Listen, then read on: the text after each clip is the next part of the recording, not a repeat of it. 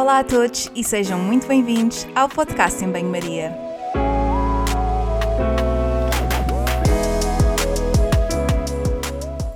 Muito obrigada por estares desse lado. Eu sou a Margarida e conto contigo ao longo dos próximos episódios. Já sabes que aqui a ciência e o bom senso são o prato principal, sempre acompanhados com uma generosa dose de sentido de humor. Por isso, fica desse lado nos próximos minutos para ouvir uma conversa sobre um tema que vou desde já apresentar.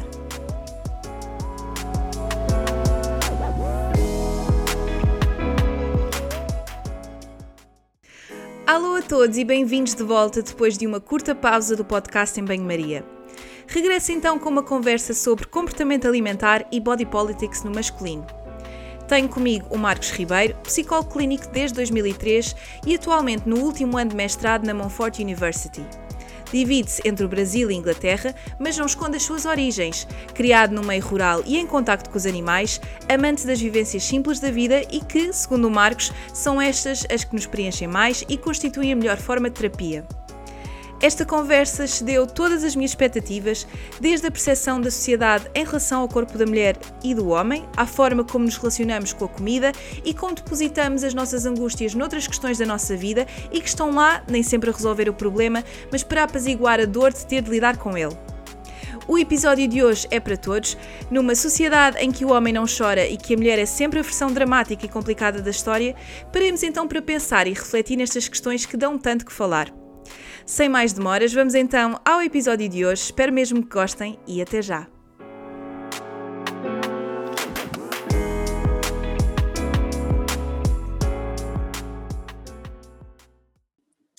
Alô, Marcos. Uh, antes de mais, muito obrigada. Estamos a falar aqui de quase uma ponta oposta. Tu, neste momento, estás no Brasil, não é? Mas vives Sim. em Londres. Portanto, vivemos uhum.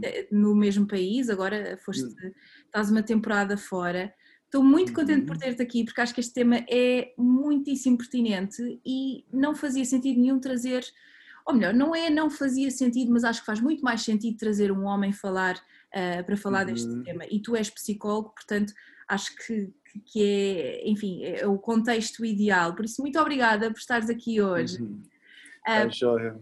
Eu é que agradeço, viu? Porque é um tema muito relevante e ter a oportunidade de discutir ainda com uma pessoa tão descontraída quanto você, que eu já venho, também tenho visto o seu, o seu trabalho e me senti muito honrado com, com o convite. Né? Acredito que as pessoas vão uh, se beneficiar dessa discussão. Obrigada, eu, obrigada. Uh, e como tu disseste, é um tema que gera muita discussão, não é? Porque esta questão uhum. de para já, sempre que, que, distinguimos um género ou sempre que associamos uma temática a um determinado género, há sempre alguma discordância, há sempre aqui alguma, um, algum debate. E a minha primeira pergunta, uhum. que não sei se tu assististe, mas eu, eu coloquei nos stories do Instagram assim uma, uma espécie de umas perguntas quase para as pessoas também refletirem. E uma uhum. delas que eu, um, que eu coloquei tem que ver aqui com esta uhum. distinção uh, entre os homens e as mulheres na forma como, uh, como sentem as coisas. Porque às vezes nós ouvimos uhum. aquela questão de ah, os homens não sentem assim, ah, os homens não choram, ah, os homens uhum. não ligam essas coisas.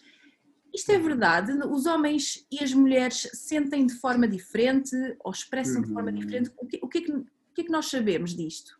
Uhum, muito bem. Então vamos lá, voltando um pouquinho uh, na, nossa, na nossa história né, pregressa, nós vamos pensar no cérebro masculino e no feminino.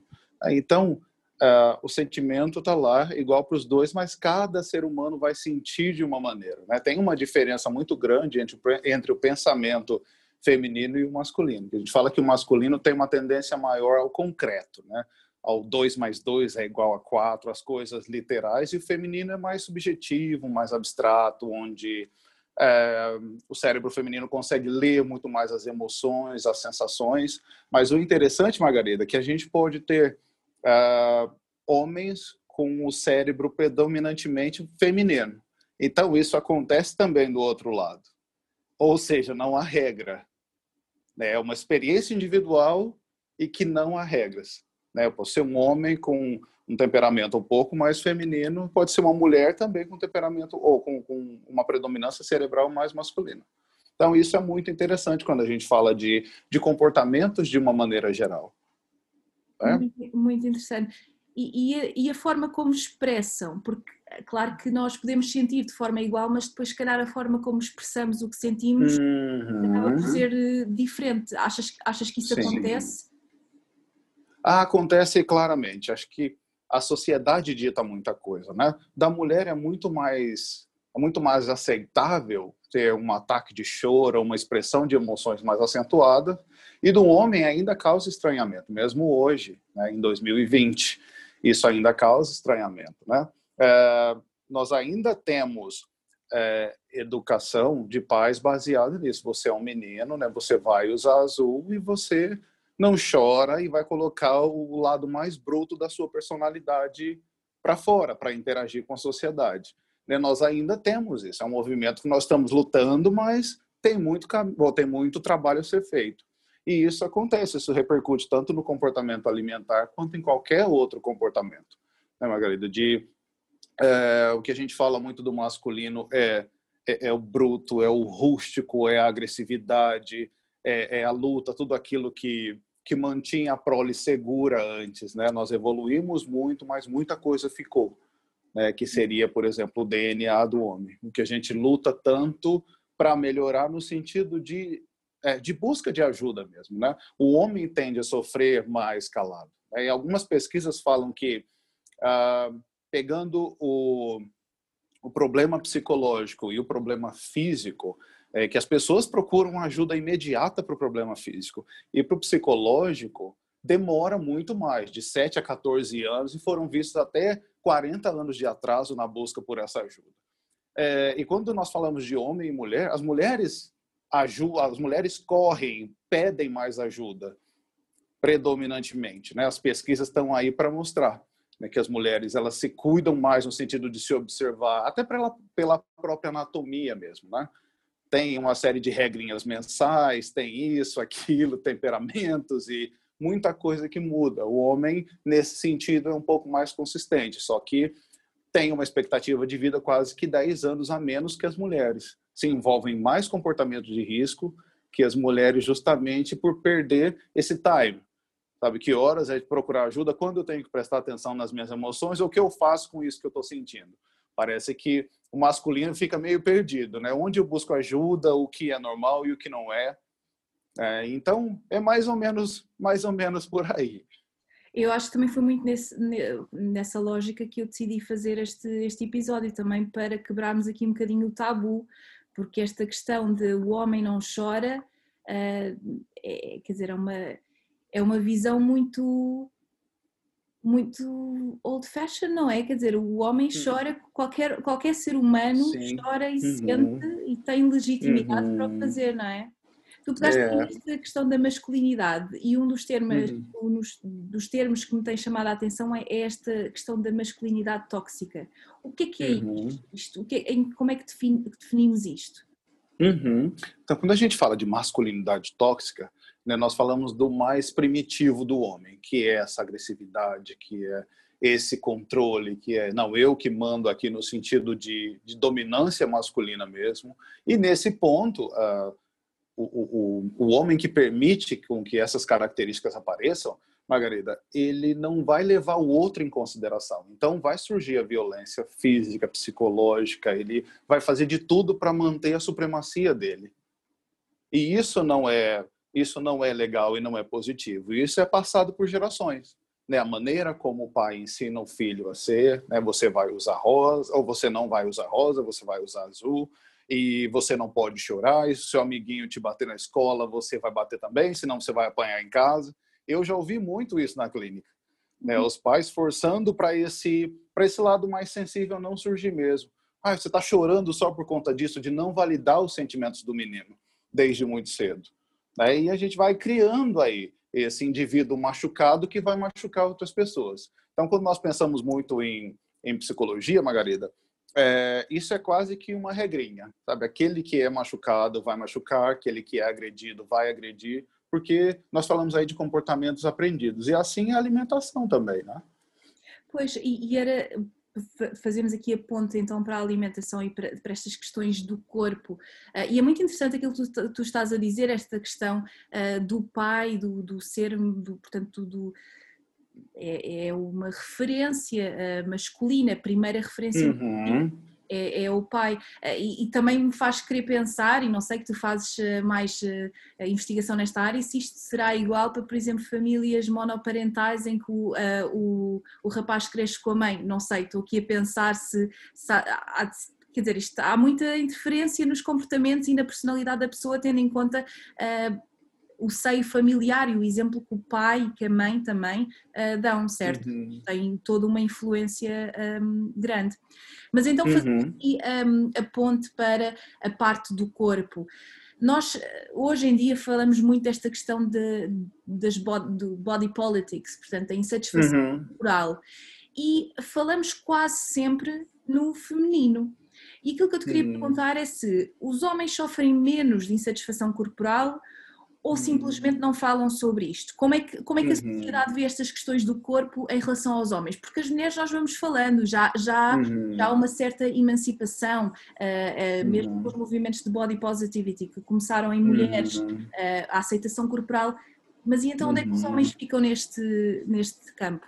Uhum, sim. É, muito interessante tudo isso, Margarida. E principalmente, uh, parece que o número de mulheres é infinitamente maior do que de homens. Mas se nós pegarmos as pesquisas, nós vamos ver que ela, as primeiras métricas foram muito baseadas no percentual de gordura e no IMC. Então, naturalmente, as mulheres têm mais gordura e os homens têm mais músculos, né, de constituição mesmo. E para encaixar os homens nessa métrica não ia servir então, esse movimento é muito novo, né? nós não sabemos ainda, isso é uma incógnita de quantos homens sofrem disso, sofrem disso ou daquilo. Mas as pesquisas apontam que as mulheres elas se veem com mais peso do que elas têm, naturalmente, até pela, pela questão uh, cultural, pelas influências todas, mídia e tudo isso que a gente já sabe. E o homem traz a insatisfação em relação à massa muscular. Ele ainda se acha mais magro do que ele acha que deveria ser. Agora, o que eles fazem com isso é diferente, né? O homem, talvez essa insatisfação, ela sai muito mais em forma de alcoolismo, drogas e coisas nesse sentido, né? E as mulheres vão desenvolver também outros sintomas, mas ah, se nós falarmos da insatisfação, né, nós temos que falar a respeito da dismorfia muscular, que é o que mais pega em homens. A gente fala de homens extremamente musculosos e que ainda não está bom e que perdem essa, a, esse padrão comparativo da imagem corporal e nunca estão satisfeitos também. Então, os homens se envolvem mais com esteroides anabolizantes e outros meios ilícitos para aumentar a massa magra, né? enquanto as mulheres ainda ficam na luta pelo emagrecimento, dos chás, das dietas malucas, e, enfim. Então, os homens eles, ah, eles vão se concentrar muito mais no ganho de massa. Então, o comer muito no masculino é muito aceito, né? Ah, que legal, o homem tem mais apetite, mas uma mulher com um prato mais vigoroso já é vista de uma maneira diferente. Então, a cobrança que a sociedade coloca em cima da mulher é infinitamente maior do que em cima do homem. E, de novo, esses, é, quando a gente pega uma análise mais sobre o ser masculino, nós vamos entendendo esse processo de academia, que é o exercício que, né, teoricamente, promove o maior ganho de massa muscular, Uh, o sofrimento calado mesmo de muitas pessoas que apresentam dismorfia corporal e que hoje buscam um meio, buscam outro, se envolvem mesmo com, uh, com essas substâncias ilícitas sem orientação e às vezes acabam até falecendo, né, por já ter uma tendência e, sei lá, ter um ataque cardíaco, alguma coisa nesse sentido. Mas ainda é, é uma área inexplorada porque é, ele se, é uma mata fechada que eles ainda não permitem com que o outro entre e ajude, ó, precisa curar esse emocional também. Né? Então, ele vai acreditar muito mais em alguém da mídia que fala, ó, tem uma promessa boa aqui que em um mês você vai ganhar 5 quilos de músculo. Esse vai ser muito mais bem-vindo do que vem aqui, vamos te acolher, vamos entender o que está acontecendo e vamos mudar esse comportamento. E é uma... É muito difícil de entrar. É uma população muito fechada, né? E, mas no, as pessoas que não são atletas também, no nível geral, eles se incomodam com o outro mais musculoso. Né? O padrão comparativo do macho alfa também diz muito a respeito disso. Né? Das pessoas se acham... Pode ficar à vontade, Margarida. Força, força, diz. Uhum, tá. Uh, que isso acontece na sociedade de uma maneira geral. Né? O homem mais alto, o homem mais musculoso, significa que ele é muito dominante, que nós somos animais, né? Isso acontece no reino animal e acontece com a gente também. Então, aquele que nunca passou próximo a uma academia, que tem os hábitos alimentares, sei lá, da mesma forma como a família vem se alimentando anos e anos, é, talvez sozinho ele não tenha problemas com a imagem, mas inserido numa sociedade onde, onde entre, aspas, ou, entre aspas, outros machos vão, uh, vão se apresentar de uma maneira diferente, ele já vai se sentir coagido. Então, depende de onde esse indivíduo está inserido para nós sabermos a respeito da saúde da doença, do incômodo ou da acomodação isto é bastante, bastante complexo e lá está, pegando aqui na questão da primeira pergunta, há muitos homens que, das duas, uma, ou também não se apercebem que isto é um problema, ou por e simplesmente uhum. apercebem-se que tem um problema, mas não querem dar a parte fraca, não querem falar, não querem uhum. pedir ajuda. Isto é interessante, uhum. como é que isto é, são, são lados muito opostos, que é, se por um lado as mulheres procuram a perda de peso, os homens procuram se calhar não, não objetivamente o ganho de peso, mas o ganho de massa muscular.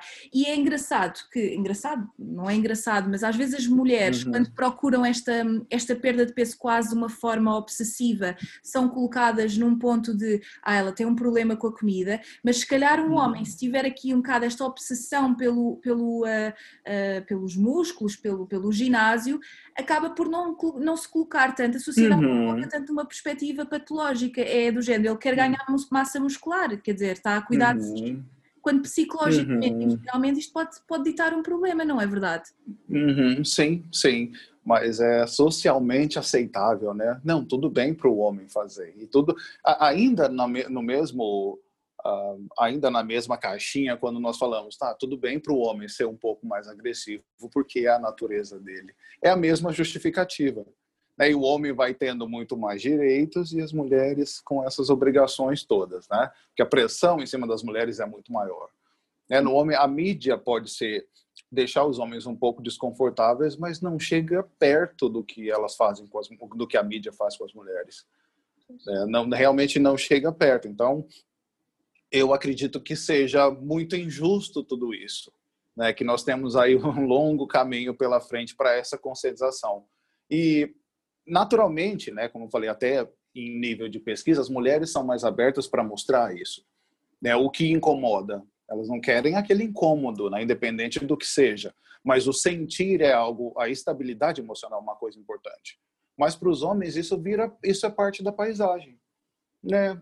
Por exemplo, eu tô triste, vou lá e tomo alguma cerveja. Se eu continuar triste, eu vou beber um pouco mais, porque o comportamento de risco, uh, o sentido de regras, né, o, o, cérebro talvez tenha um pouco mais de dificuldade de identificar, passei dos limites, né, ou algo nesse sentido. Então o homem vai experimentando, vai experimentando, vai desbravando até onde, até quando as consequências já são desastrosas.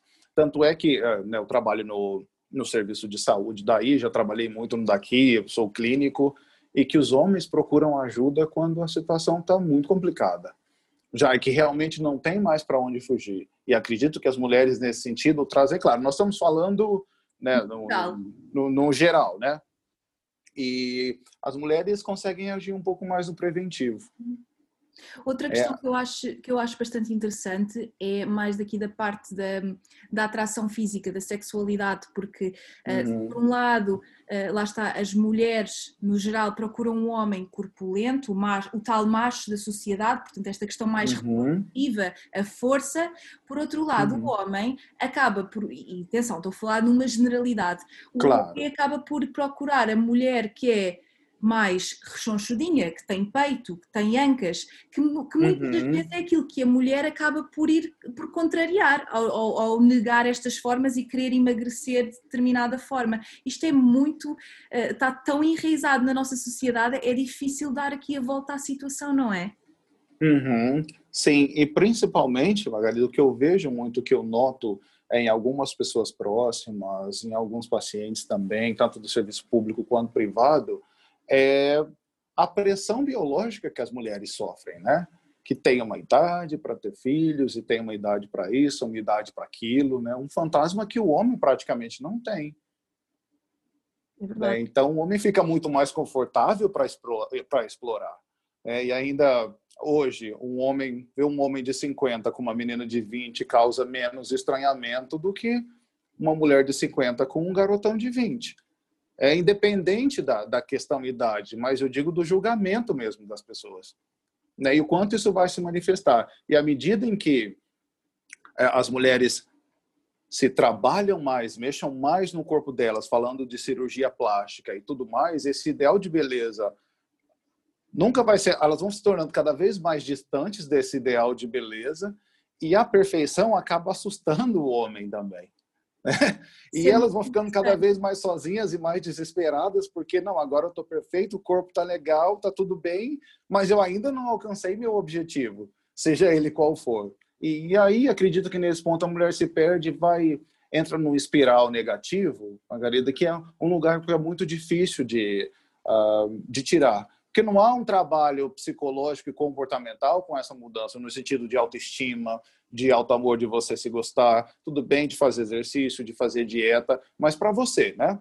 Os ganhos disso vão ser secundários, mas para você em primeiro lugar. Então, quando se há uma quando se há uma busca, falando aí desse homem e dessa mulher idealizados, né, quando há essa busca, fica mais complicado, fica muito mais complicado, porque esse externo pode assustar muito, né? Nós falamos de tendência, né? O João gosta assim, a Maria gosta assado, o Pedro já tem uma outra preferência. Então, as pessoas, ao invés de, de chegarem e conversarem, uh, e arriscarem conversar, aproximar o outro, conhecer gente nova, elas vão partindo para um, por um prisma muito mais individual de se trabalhar, de se preparar para que o outro chegue e tudo seja lindo. Né? E tantas pessoas, principalmente homens nesse sentido, eles imaginam que quando chegar nessa massa corporal e quando chegar nessa posição alfa, que a vida vai ser maravilhosa. E eles se deparam com os mesmos problemas que tinham antes, além da pressão de manter esse corpo. Então, exige uma preparação psicológica muito grande por uh, por trás dessa mudança né, alimentar e comportamental.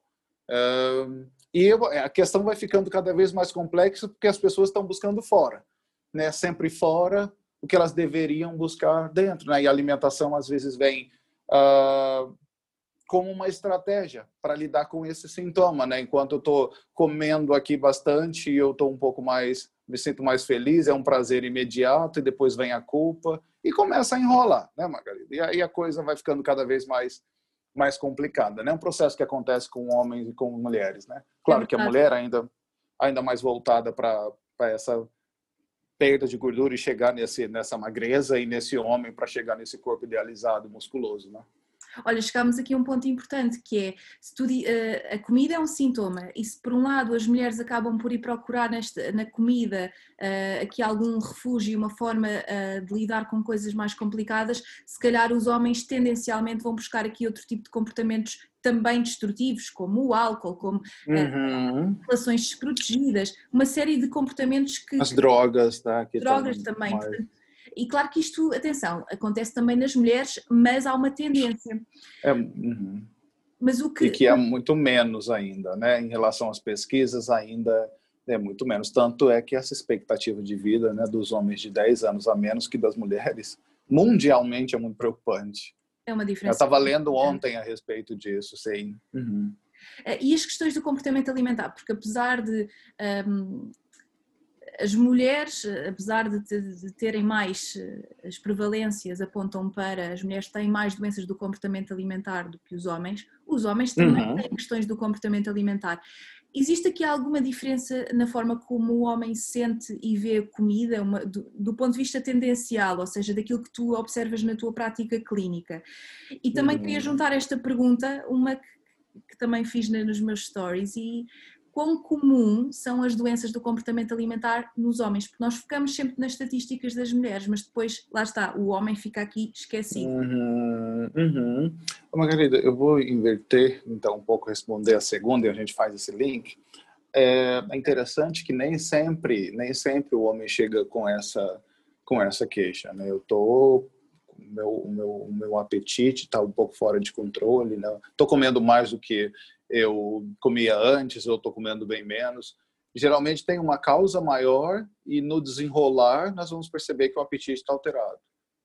mas não é facilmente identificado. Não, eu tô com muito apetite agora, percebo que perdi um pouco o controle com a minha alimentação. Não, isso por hora com homens aparece como meio que secundário.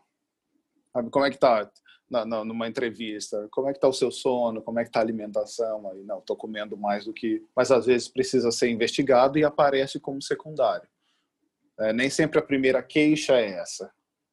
Né? Porque, de novo, talvez uh, a maneira como as pessoas veem os homens é, venha concretizar esse tipo de comportamento e até aceitar, porque o homem ainda com muito apetite, ou o homem com um pouco mais de peso, ainda é aceitável, né? Ele não vai sofrer toda a represália que as mulheres sofrem. É que o homem ainda consegue se livrar disso, sem as críticas e tal. Né? Uh, vai sofrendo a autoestima, vai modificando, que ele consegue ver que não cabe mais na roupa X, Y, ou não se sente tão bem, mas acaba fazendo parte da paisagem. Então, com o homem, Margarida, a coisa precisa ser muito forte, muito enraizada, para fazer com que ele busque ajuda. Porque se for tênue, só alguns quilinhos, ele realmente não vai buscar a ajuda nesse sentido. É, pra, falando de, falando de, de alimentação específica, né? talvez eu fazer exercício e tal, mas se tiver algo mais um, algo mais sério, ele não vai procurar ajuda diretamente para os transtornos alimentares, digamos assim. E também não são alvo tanto comentário no, no prato, não é? A mulher come mais, uhum. uh, estás a comer demais, não come nada, ah, não estás a comer nada. Portanto, às vezes acaba, acabamos por é. não, não prestar atenção a alguns comportamentos uhum. uh, que consideramos assim de risco. E, e, e gostava de perguntar que, que, coisas é que, porque certamente, que, olha, eu, o meu público-alvo, não é o meu público-alvo, mas o público que, que assiste ao meu trabalho é maioritariamente uhum. feminino já tenho, tenho portanto, alguns homens a seguir-me e tudo mais, e uhum. responderam às perguntas, o que, eu, que eu achei super enriquecedor, mas muitas mulheres acabaram por me responder a dizer: Olha, mas o meu namorado ele tem ali qualquer coisa que eu não estou a conseguir ajudar, o meu marido. E que, para, quem, para quem assiste, que, que pequenos eh, comportamentos é que nós podemos estar atentos também de forma a poder uh, estar mais alerta e sensibilizar a pessoa? Uhum. Eu, eu acredito, Margarida, que nós temos que, eh, principalmente em relação à análise do comportamento, aprender a ter esse olhar, esse olhar mais global em relação à pessoa. Porque se foca numa coisa só, é, nós conseguimos geralmente achar mais problemas do que existe. De repente, num contexto, isso faz mais sentido. Há um estresse grande no trabalho, uma mudança ou a pandemia e uma pessoa tá e, e se alguém estiver comendo um pouquinho mais, né, além do além do normal, os hábitos estarem um pouco desregulados, né, isso tem a ver com a circunstância em si, não necessariamente. Nós estamos falando de uma de um princípio de, de, de um transtorno alimentar ou alguma coisa nesse sentido. Mas é interessante perceber o outro né? Como esse outro, como ele chega, em que circunstâncias esse esse comer demasiado está presente ou não? Ou comer é, menos então, também, às vezes. Ou comer menos. Então. Sim, olha, eu percebo que quando ele está nervoso, né, ele não se alimenta direito ou come demais. E é, é interessante ter essa abertura para conversar também e apontar, mas ainda com com amor, né, Margarida? Eu sempre falo isso, né? A maioria das pessoas já chegam no intuito de resolver o problema do outro. Se o outro nem viu o problema, nem sabe que tem, isso é quase que uma agressão. Né? Ficou somente como crítica. Né? Então, tem que ser devagar e tem que pensar mesmo no outro como amor e tentar entender de uma maneira mais global. Não, eu entendo o que você está passando, mas percebe que isso está acontecendo, e se a gente, se nós juntos fizéssemos uh, isso, isso e aquilo. Então, existem maneiras de, de ajudar e de e de talvez atingir atingir essa pessoa que tem agora eu falo de homens e mulheres é, de chegar nesse objetivo e oferecer ajuda. Ó, se você precisar de alguma coisa, eu estou aqui, independente do que seja, mas eu estou aqui. Então oferecer essa mão de você dar um passo é, em direção à pessoa que precisa de ajuda, Margarida, já é meio caminho andado para outra pessoa também. Uh, que de repente está cheia de problemas e não encontra ou acha que os problemas não são tão importantes, mas só mostrar que você está lá já é um caminho. Né? E esperar a reação do outro, tá? Claro, e faz toda a diferença, lá está. Uh, mais do que chegar lá e dizer, mas o que é que se passa contigo? Tens de comer mais. Uhum. Olha, uhum. não me pareces tão bem, ou não sei, se calhar. Uhum. Uh, sem que isto uhum. seja uma uhum. coisa, um julgamento. Acho que uh, ter aqui esta escuta ativa e empatia é tão importante. Uhum. Lá está, as mulheres, se calhar, têm mais facilidade. E atenção, eu estou aqui a separar mulheres e homens, não é com o objetivo de fazer esta separação integral, porque, como falámos claro. na conversa, nós todos sentimos, nós todos somos seres humanos. Uh, uhum. Temos legitimidade para, para, expor o que sentimos e vivermos da forma que nos fizer sentido. Mas acho que, uhum. lá está, as mulheres têm mais facilidade em falar um, uhum. entre elas também, e às vezes com, com os homens, mas os homens uhum. têm um bocadinho mais dificuldade em falar, não só com mulheres, mas também entre si. Os homens, às vezes, tendo em conta a natureza, não é a natureza, porque eu acho que isto é uma coisa que acaba por, por ser um bocadinho moldável com, com, uh, sim, com, sim com a reflexão e com a sociedade, mas é que o homem é um bocadinho mais bruto. Olha, mas o que é que, está, que se passa contigo? O que é que, que, é que estás aí uh, entre eles? Estou a falar entre, entre vocês. Uh, claro, e, claro. Ter este cuidado é uhum. é tão importante, sem dúvida. Sem dúvida. Claro, com certeza. E principalmente, Margarida, de entender que esse processo vem de muito tempo, porque a maneira como uma pessoa é criada, ela tende a reproduzir aquele comportamento, porque isso é o DNA da família, né? E, e, não é uma coisa simples, ó, não, para com esse comportamento ou vamos buscar ajuda e tudo vai ficar bem. Não, às vezes aquilo ali é tão enraizado e que precisa, em primeiro lugar, ser aceito para depois ser modificado. Mas se a pessoa sentir a necessidade. Então, percebo que o outro é, quer que as coisas mudem no tempo dele, não necessariamente da pessoa que está dentro sofrendo, que está precisando de ajuda. Então, o olhar de crítica né, das pessoas hoje em dia está um pouco fora do controle também não, eu enxergo, está comendo demais ou está engordando demais, mas espera lá, a gente precisa entender até que ponto isso causa incômodo no outro e, e se tem mesmo alguma coisa por trás, né, Margarida? Às vezes no, no meu, do, nos meus olhos isso pode ser problemático, mas os olhos do outro talvez não. Então nós temos que chegar é, nesse denominador comum e entender, né, entender junto se isso é um problema mesmo ou não. Porque com essa informação, com esse boom de informações e tudo que surgiu, Margarida, eu particularmente me preocupo com as pessoas e a necessidade delas de rotular para que elas entendam. É a mesma coisa quando a gente fala de depressão. Né? Quantas vezes amigos próximos, família, enfim, ah, eu estou tão depressivo hoje. Não, está triste, né? Está triste. Se a gente fala de depressão, a gente está falando de algo muito mais profundo que tem uma tem uma série de características diagnósticas. Então, é a mesma coisa de, acredito que qualquer outro transtorno, né?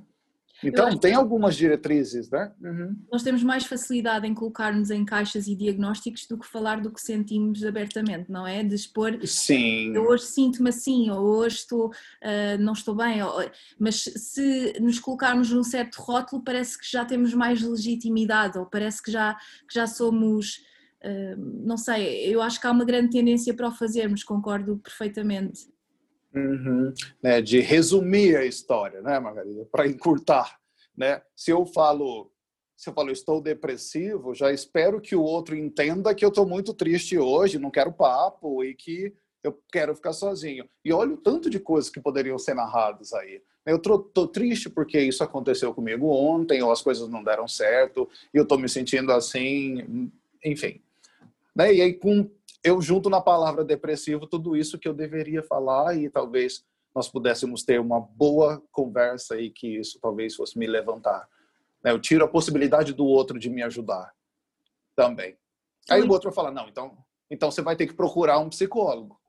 Eu falo, não, mas ah, é só hoje eu tô triste, amanhã eu sei que eu vou estar tá, que eu vou estar tá legal, não é para tanto, já corto o diálogo de novo. Então nós precisamos entender isso tudo que está acontecendo e, e, e ver, Margarida, que pessoas ainda são pessoas, né? Tudo bem dessa confusão de redes sociais e, e essa pressão toda que a gente está passando e coronavírus, mas nós ainda somos pessoas, né? Então nós não, perder, não podemos perder essa ternura e esse cuidado com o outro, de simplificar alguns processos ao invés de complicar, porque tudo está muito problematizado hoje em dia, né? E eu deixo isso nortear o meu trabalho né, de que muita coisa, que muitos processos são humanos, são de crescimento e que realmente não precisam de uma intervenção de 10 profissionais, né? E acreditar no outro, que o outro também pode e tem força suficiente para, com a ajuda certa, superar alguns processos. mas que seja separado, né? O que é mais problemático, o que é normal, parece que as pessoas não sabem mais o que é normal. Né? Toda demanda que surge já é o problema. Né? E, enfim, por aí por aí vai, né? é, é verdade, e, e, e, tu disseste uma coisa tão, tão importante, a questão da conversa, a conversa ser tão crucial, eh, e lá está, muitos, muitos casos necessitam do acompanhamento do psicólogo, eu acho que isto, eu estou sempre a batalhar nisto, eu acho que a psicoterapia Sim. é um investimento para a vida e acho que, nomeadamente quando, quando é identificado um problema, acho que faz muito, muito sentido. Mas a, a conversa do, de, do, do, amigo, da família eh, e a forma como esta conversa é estabelecida é muito importante, porque o psicólogo, embora seja uma relação terapêutica também, e eu sou super apologista do acompanhamento psicológico, uhum. acho, que, acho que faz muito sentido poder incluir as pessoas que estão no nosso seio, no, na nossa realidade, uhum. na nossa vida, não é? Isso é tão, tão importante. Com certeza, com certeza, que se nós conversássemos mais, né?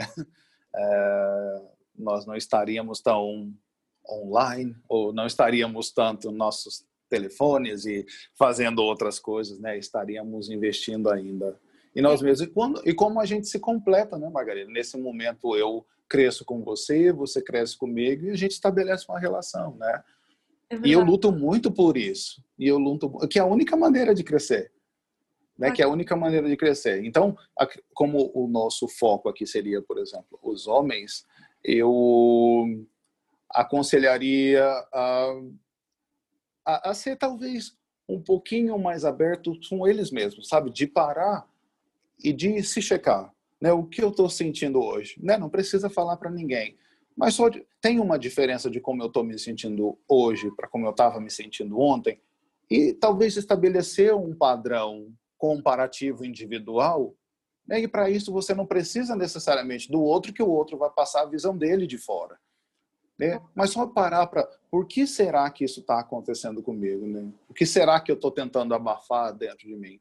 E será que tem algum mal em parar e chorar e no outro dia está tudo bem? Né? Será que eu preciso lutar contra isso? Porque no final do dia o homem acaba tendo três problemas tentando resolver um, né, Margarida? É verdade. Né? Se vem depois de um problema de imagem ou alimentar e disso vai partir para um outro, porque a tentativa vai ser de abafar os sintomas emocionais e as coisas externas vão entrando e como a gente citou o álcool que é muito mais fácil, né? Que é que, que você pode conseguir em qualquer lugar. Então hoje é hoje sei lá duas garrafas, amanhã quatro e enfim isso não tem fim. O sintoma vai permanecer lá. No outro dia você tem uma ressaca, tem os seus problemas e mais a vergonha de tudo que você fez quando não estava no controle. É então a coisa só vai piorando é, lá está, é uma distração daquilo, quando na realidade nós estamos aqui a falar de questões do corpo, mas é tudo muito mais intrínseco que, que isso. E tu mencionaste a questão das redes sociais e, e pegando nisso, queria-te perguntar, em relação à indústria da moda, esta questão toda, o boom do fitness, uh, do Instagram, de, de, postar tudo aquilo que fazemos, uh, nomeadamente são coisas que são facilmente aprovadas pelo outro, ir ao ginásio, cuidar de, uh, cuidar de nós, que, que aspectos é que tu podes realçar que, que têm a ver aqui com esta questão do, do comportamento alimentar e da, da, da, desmorfia corporal e muscular uh, no caso do homem? Que coisas é, quais é que são, uh, eu diria, o que, é que, o que é que nós podemos pensar e refletir uh, uhum. entre esta indústria, esta pressão e, e, as consequências que isso depois tem no, no homem, especialmente, uhum. também na mulher, mas... Tá. Claro eu vejo da seguinte forma, na vida. A, a exposição está muito maior, né, hoje em dia. Então, algumas pessoas fazem essa exposição porque elas precisam disso do elogio do outro, né? Elas precisam precisam do olhar do outro. Tanto é que você pode ver que quando há uma série de críticas, sei lá, 10 mil pessoas criticando, o outro automaticamente sai de cena. Então, quer dizer, não, as pessoas não estão preparadas para essa crítica, o ser humano não está. É que há muita gente criticando ao mesmo tempo. Mas para o elogio, todo mundo elogiando o tempo inteiro, ó, legal. Né? Então, vem essa necessidade do outro de mostrar, talvez para enaltecer o ego e mostrar uma certa importância que a pessoa deveria ter, uma consciência que a pessoa deveria ter. E, por outro lado, nós temos o visualizador, que vê aquilo e imagina, não, aquele corpo é ideal e aquela vida é ideal. Né? O quão feliz eu vou ser se eu chegar naquele ponto. A partir desse momento, Margarida, é, um outro sentimento humano entra nessa relação, que é a inveja. Né? De querer ter o corpo do outro, de querer ter a casa do outro, sendo que isso talvez nem... Né? É, é, é completamente humano. E, e, e, inveja de uma coisa que talvez nem exista, que a gente sabe da manipulação das imagens, uh, da vida real, da vida real que é pintada que ninguém mostra, né, né, os problemas, os bastidores de tudo isso, e e vai criando esse senso, né, desse pote de ouro no fim do arco-íris. Não, eu preciso lutar porque isso realmente existe. Mas não existe, existe no Instagram, né? existe no Facebook, mas na vida real talvez não exista. E tudo bem de você lutar para ser a sua melhor versão, mas não comparado no outro de querer ter o corpo do outro. Aí que a coisa começa a ficar confusa. Então, esse sentimento, Margarida, essa relação das pessoas com as mídias sociais é que estão erradas, porque os outros estão sendo alimentados por isso também.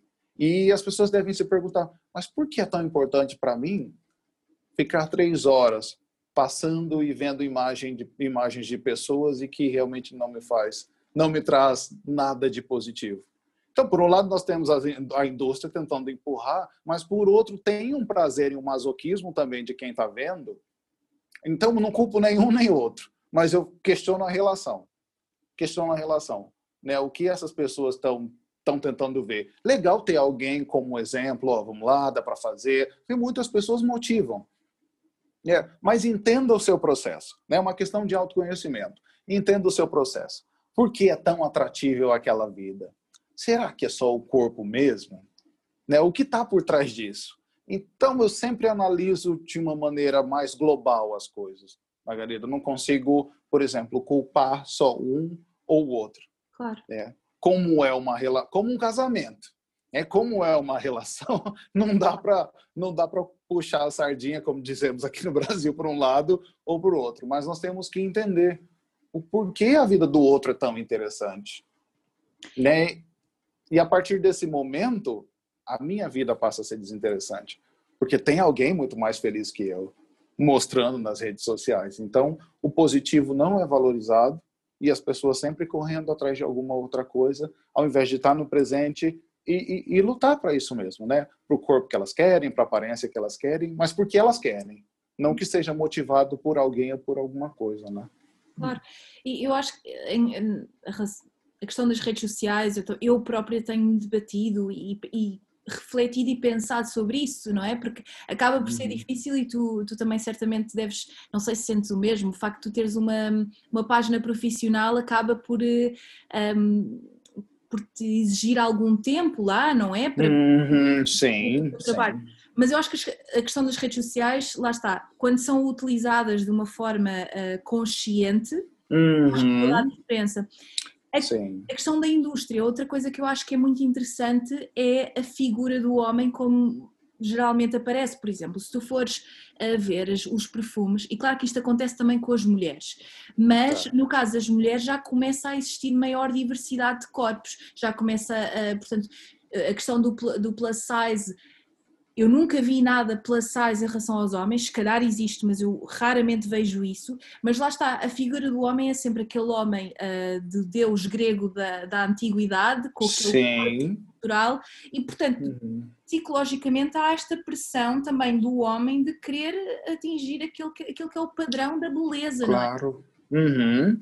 Sim, eu percebo, principalmente nessas propagandas. Eu também nunca vi um, homem é, plus size. Eu vi algumas campanhas publicitárias, mas nada tão, tão significativo quanto já tem né, de mulheres fazendo. Mas é, é, muito interessante essa imagem né, do, do, dos perfumes mais fortes e masculinos, como precisa mesmo dessa imagem, né? Dessa imagem grande, nessa questão do, né, do abdômen sarado e de mostrar, e quiçá como mulher com um que até submisso perante esse homem na propaganda, né? Então, é esse jogo cativa muito, né? Você vê que a mulher bonita tá ali do lado, né? Tá ali do lado fazendo alguma coisa que a gente não sabe o que é, mas né, o homem aparece e no final a, a, né, a, a imagem e o recado é passado. Mas eu vejo isso também, esse movimento acontecendo já com as mulheres e, e, e, e, aquele corpo do homem ainda idealizado muito muito presente. Né? Aqui no Brasil, por exemplo, Margarida, né, eu sempre notei isso, sempre tive no meio também, né, o quanto é muito gritante o corpo musculoso, não o corpo atlético, mas o corpo musculoso, né, por conta da praia e tudo mais, tem uma série de coisas, não estou falando de atletas, mas no geral, o quanto é, o quanto é idealizado, né, o quanto é idealizado. E já tem uma, uma demanda surgindo, Margarida, porque de acordo com as pesquisas, os anabolizantes surgiram, acho que por volta dos anos 80. Então, as pessoas que começaram a usar, elas vão atingir a meia-idade daqui para frente. Então, ninguém sabe ainda dos efeitos a longo prazo de tudo isso para a população geral. Porque os atletas ainda sabem mais ou menos controlar. Mas o fulano da esquina que mora num lugar mais restrito, ninguém sabe que tipo de consequência isso vai ter nele, a não ser o que nós já sabemos, mas não a longo prazo. Então, quer dizer, isso pode se tornar um problema de saúde pública claro. para frente, ainda nessa busca da, dessa imagem. Né? E às vezes eu, eu tenho notado que a alimentação é bem pobre. Né? Então, o, o mudar, é, o que eu estou tentando falar é a, a, dificuldade mesmo da mudança de hábito. É né? de, de, de se alimentar. A procura por um, soluções rápidas, coisas que não. Sim que não impliquem um determinado esforço para atingir uhum. determinado objetivo. É sem, uhum. sem dúvida alguma que, que isso é frequente. Uh, e uhum. também me faz pensar, e atenção, estamos a falar aqui sempre de uma perspectiva muito geral, mas tu, tu, mencionaste a questão das cirurgias plásticas estar mais associadas às mulheres e o facto de às vezes os homens acabarem por ficar assustados, entre aspas, com, com algo tão. Uh, e atenção, não estamos aqui a criticar as cirurgias plásticas cada, cada homem e mulher Sim. é fazer o que quer. Estamos a falar uma perspectiva uhum. daquilo que são os padrões da sociedade uhum. também. Mas também me faz pensar uhum. até que ponto é que também as mulheres começam a olhar para este, para todo este uh, músculo e esta, um, portanto, este ideal de corpo que é um bocadinho uh, artificial em alguns casos, e atenção, não quero que quem me está a ouvir que veja isto numa perspectiva de julgamento, não é nada disso, uhum que acabe por ser eh, atingida à custa de, de, algo que não é orgânico. Não sei até que ponto é que há esta, esta questão da parte da mulher. Portanto, tudo isto é muito complexo é, e mexe com muitas coisas, não é? Uhum. Sim, e que envolve um outro estilo de vida também, né, Margarida? Porque exige muita disciplina, muita renúncia e, e muita coisa, né? É um grupo muito seleto, né? Fechados e que não tem festa e que não tem nada dessa socialização e, e que é fechado pensando em dieta e alimentação e métodos para crescer o tempo inteiro, né? E então as pessoas precisam se questionar mais, né? Será que eu quero? O que eu quero? Será que essa imagem idealizada que eu acho que vai resolver os meus problemas? Porque percebe que na clínica quando a gente vai desenrolando, a demanda é outra. Quando a necessidade fica clara, né, o mundo fica mais, mais claro e fica muito mais fácil de atingir. Então, o que eu percebo é que com toda essa informação, Margarida, as pessoas estão um pouco perdidas nos objetivos delas. Né, que elas nem sabem ainda se é isso que elas querem. É porque todo mundo está indo nesse caminho e elas também querem. Mas, na verdade, nem precisam. Então, eu gosto muito de tirar as pessoas dessa confusão. Né, e pensa por você mesmo. Né, é isso mesmo? É essa mudança? É, se for, tudo bem. Ah, se for, tudo bem, mas na maioria das vezes não é. E, ah. e aí fica frustrante, né, Margarida? Fazer esse investimento todo, chega lá ainda ah, no final das contas e não é. Né? E essa tal felicidade não chega, o, o pote de ouro no final do arco-íris que eu comentei. Acredito que todo mundo está em busca dessa felicidade, dessa autoestima, ou sei lá como, né, como você queira chamar. Mas acho que as pessoas estão se perdendo nesse, nesse caminho, né? E a gente está a cada dia mais diagnosticando novas doenças e novas coisas surgindo e rótulos e rótulos e rótulos e e a falta de do básico, né? Do afeto, do carinho, da atenção, da compreensão de de tudo isso que que é gratuito deveria ser e todo mundo deveria ter acesso mas as pessoas estão se distanciando muito disso. Né? E o que acontece muito com os homens é, é isso, não é, Margarida? À medida em que uh, você se mostra muito fechado, fica difícil para o outro chegar e te ajudar também. Você entende que está tudo bem. Né? Se o outro não fala, você entende que está tudo bem, a não ser que os sintomas sejam gritantes. Claro. Mas Não, dá para ver pelo, pelo número, pelo índice de suicídios né, entre homens e mulheres. Os homens lideram e das maneiras mais cruéis que existem. Né? A mulher ainda toma remédio, tá? o homem não se enforca, ainda corta o pescoço. Então, tem uma esse instinto masculino, essa masculinidade que a gente chamou de tóxica, nessa hora se manifesta mesmo contra você. Então, o tóxico é tóxico para você e tóxico para todo mundo que está à sua volta. É, e precisa ser repensado. E que, tá, que é ok pedir ajuda. E que tudo bem, né? De repente, aquele colega que só te encontra para tomar uma no final do dia, talvez ele esteja disposto a te ouvir, mas você precisa falar e dar um passo claro. também. Né? Então, eu, eu enxergo muito isso, Margarida, e que as, gostaria muito que as pessoas se conscientizassem que nós, seres humanos, temos problemas. Todos nós. E que e ok de falar. Com certeza as pessoas que te amam, que estão à sua volta, vão entender. Né? E que às vezes não vale a pena esse caminho individual que, que algumas pessoas tomam, achando que é super-herói, né? É verdade. Essa questão do homem ser o super-herói é um ponto importante. E olha, eu estou mesmo. Sinto que ficava aqui a falar contigo muito mais tempo, porque é, tô, acho que é tão importante ter este diálogo e espero mesmo que as pessoas que me estejam a ouvir também um, encontrem alguma, algumas não digo algumas respostas, mas que possam fazer algumas perguntas depois de nos ouvir. Uhum. E por último, eu sei, eu sei que tu já respondeste a isto de alguma forma, aliás, acabaste de o fazer, mas só para ficar aqui mais compactado e, e resumido. Claro. Gostava que tu uhum. deixasses uma mensagem para todos os homens e também para as mulheres, não é? Porque nós todos uh, estamos todos no mesmo barco, que podem uhum. estar a questionar-se e que têm todo o direito e que não sabem se vão não pedir ajuda, se sentem alguma vergonha, eh, não sabem se têm um problema. Que uhum. mensagem é que tu poderias deixar para estas pessoas uh, que estão aqui uh, no limbo entre uhum. proceder e fechar-se na concha tá. e procurar ajuda? Uhum. Uh, eu acredito que o primeiro passo é realmente, eu ia pedir para elas se olharem um pouco mais, Margarida se olharem e perceberem todas as vezes que elas se sentiram desconfortáveis e, e, e não se sentiram aptas de, de ter esse diálogo e lutarem contra. E principalmente não culpando os coitados dos pais, não é isso, ou dos cuidadores, mas olhando para trás, é, até esse pedido de ajuda vem muito de como a gente aprendeu é, enquanto criança, né? Eu caí, será que eu posso, será que eu vou chegar lá e ser acolhido porque eu estou chorando? Não, ou será que eu vou ser repreendido? Né, uma briguinha na escola, será que eu conto ou será que eu não conto? Então, quando isso é mais aberto e, e os adultos dão a possibilidade para a criança de explorar e de validar os sentimentos, é o adulto cresce mais aberto, tanto o homem quanto a mulher.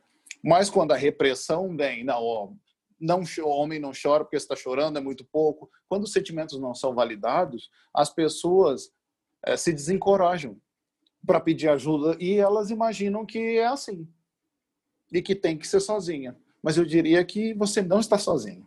Né? Sempre tem alguém para ajudar, as pessoas próximas querem te ver bem. Talvez esse erro de comunicação fez com que algumas fantasias fossem geradas, mas é, gostaria que as pessoas também questionassem a própria mente, porque a mente mente muito. Né? Essa construção que aconteceu e a maneira como você entendeu a vida pode não ser coerente com o presente. Então, se arrisque, converse com as pessoas. Porque se algo de negativo vier, a gente dá conta também. Claro. É, é esta é. questão da, da autossabotagem, não é? De nós de, também não nos permitirmos ser um, olhados pelo outro e ser ajudados, porque eu sou capaz e eu consigo fazer tudo uhum. sozinha, não é? Ou consigo Sim. fazer tudo sozinha. Quando não Sim. temos, não é? Nós somos seres sociais e humanos, não é? Exato. Uhum. E, e um, um outro ponto importante, Margarida, para comentar com as pessoas que estão nos ouvindo, é que isso pode ter a ver, no sentido mais psicológico, com controle e com a não abertura à mudança. É, por exemplo, tá bom, eu tô, tô nessa, tô, não tá legal, mas eu não quero mudar. É assim que eu vivi até hoje e é assim que eu quero seguir. Então tem isso também, né? Se o outro entrar e desconstruir essa fantasia, né, o diálogo não vai ser fácil. Então, de repente, o outro ainda não está no momento de mudança. Né? Por isso que às vezes as pessoas trocam tanto de profissionais. Né? Elas vão no Marcos, psicólogo, depois tentam a Maria, tentam o, enfim, tentam vários. Na verdade, talvez elas não estejam abertas. E quando você não está aberto, ninguém vai ser bom o suficiente. Né? Tem isso também. Né? Observe a sua abertura para. Né? Antes de pedir essa ajuda também. Será que você está pronto para ouvir o outro também? Porque quando a gente fala, a gente precisa estar tá aberto para ouvir. Né? Também. Então, tem, tem características de personalidade nessa mudança também, viu, Margarida? Então, muita coisa acontecendo. Só diria para as pessoas, então, se observarem. Né? Qual é o momento de vida e como elas gostariam que a, que, que, que a própria vida fosse, né? Que tipo de mudanças. E uma, uma das minhas supervisoras, no, no, numa determinada época, é, gente, eu estava falando de algum caso clínico e ela falou: ah, a gente sempre tem a possibilidade de ser como a gente era antes da crise, mas também a possibilidade de ser quem a gente quer ser. Por que, que sempre tem que voltar a ser como era? Porque às vezes como era também não estava bom. Tanto é que aconteceu uma crise. Então, a partir desse momento, por que não batalhar para ser a pessoa que você quer ser? É, eu gostaria de dizer que é mais simples. É isso que eu estou tentando falar, trazer com a minha fala, Margarida. E que é mais simples, né? E que a felicidade está mesmo né, nos detalhes e nas pequenas coisas. É de estar com os dois pés no presente, né? Não tentando buscar uma coisa que talvez seja seja inatingível, né? Claro. Marcos, muito, muito obrigada. Eu estou assim, eh, sabes, sabes quando até fico com pele de galinha, para, pegaste aqui e foste mesmo ao encontro dos temas que eu queria trazer, acho que é tão enriquecedor e olha, quero que venhas novamente ao podcast, vou arranjar um tema assim um, ehm, claro. hot topic que eu quero muito voltar a ter, porque adorei. Uh, espero que a malta que, que nos tenha, uh, que esteja a ouvir também tenha gostado e se gostaram, uhum. partilhem. Vou deixar os contactos do Marcos também nas notas do episódio para seguirem o trabalho dele. Um, uhum. E muito obrigada. Eu que agradeço. Eu me senti muito à vontade também, poderia ficar aqui com você falando é, que tem muita coisa, falando de, de, de, de, todos nós seres humanos é, é, é muito interessante, né? Trazer todo mundo a simplesmente ser humano né? e existir. Obrigada, Marcos.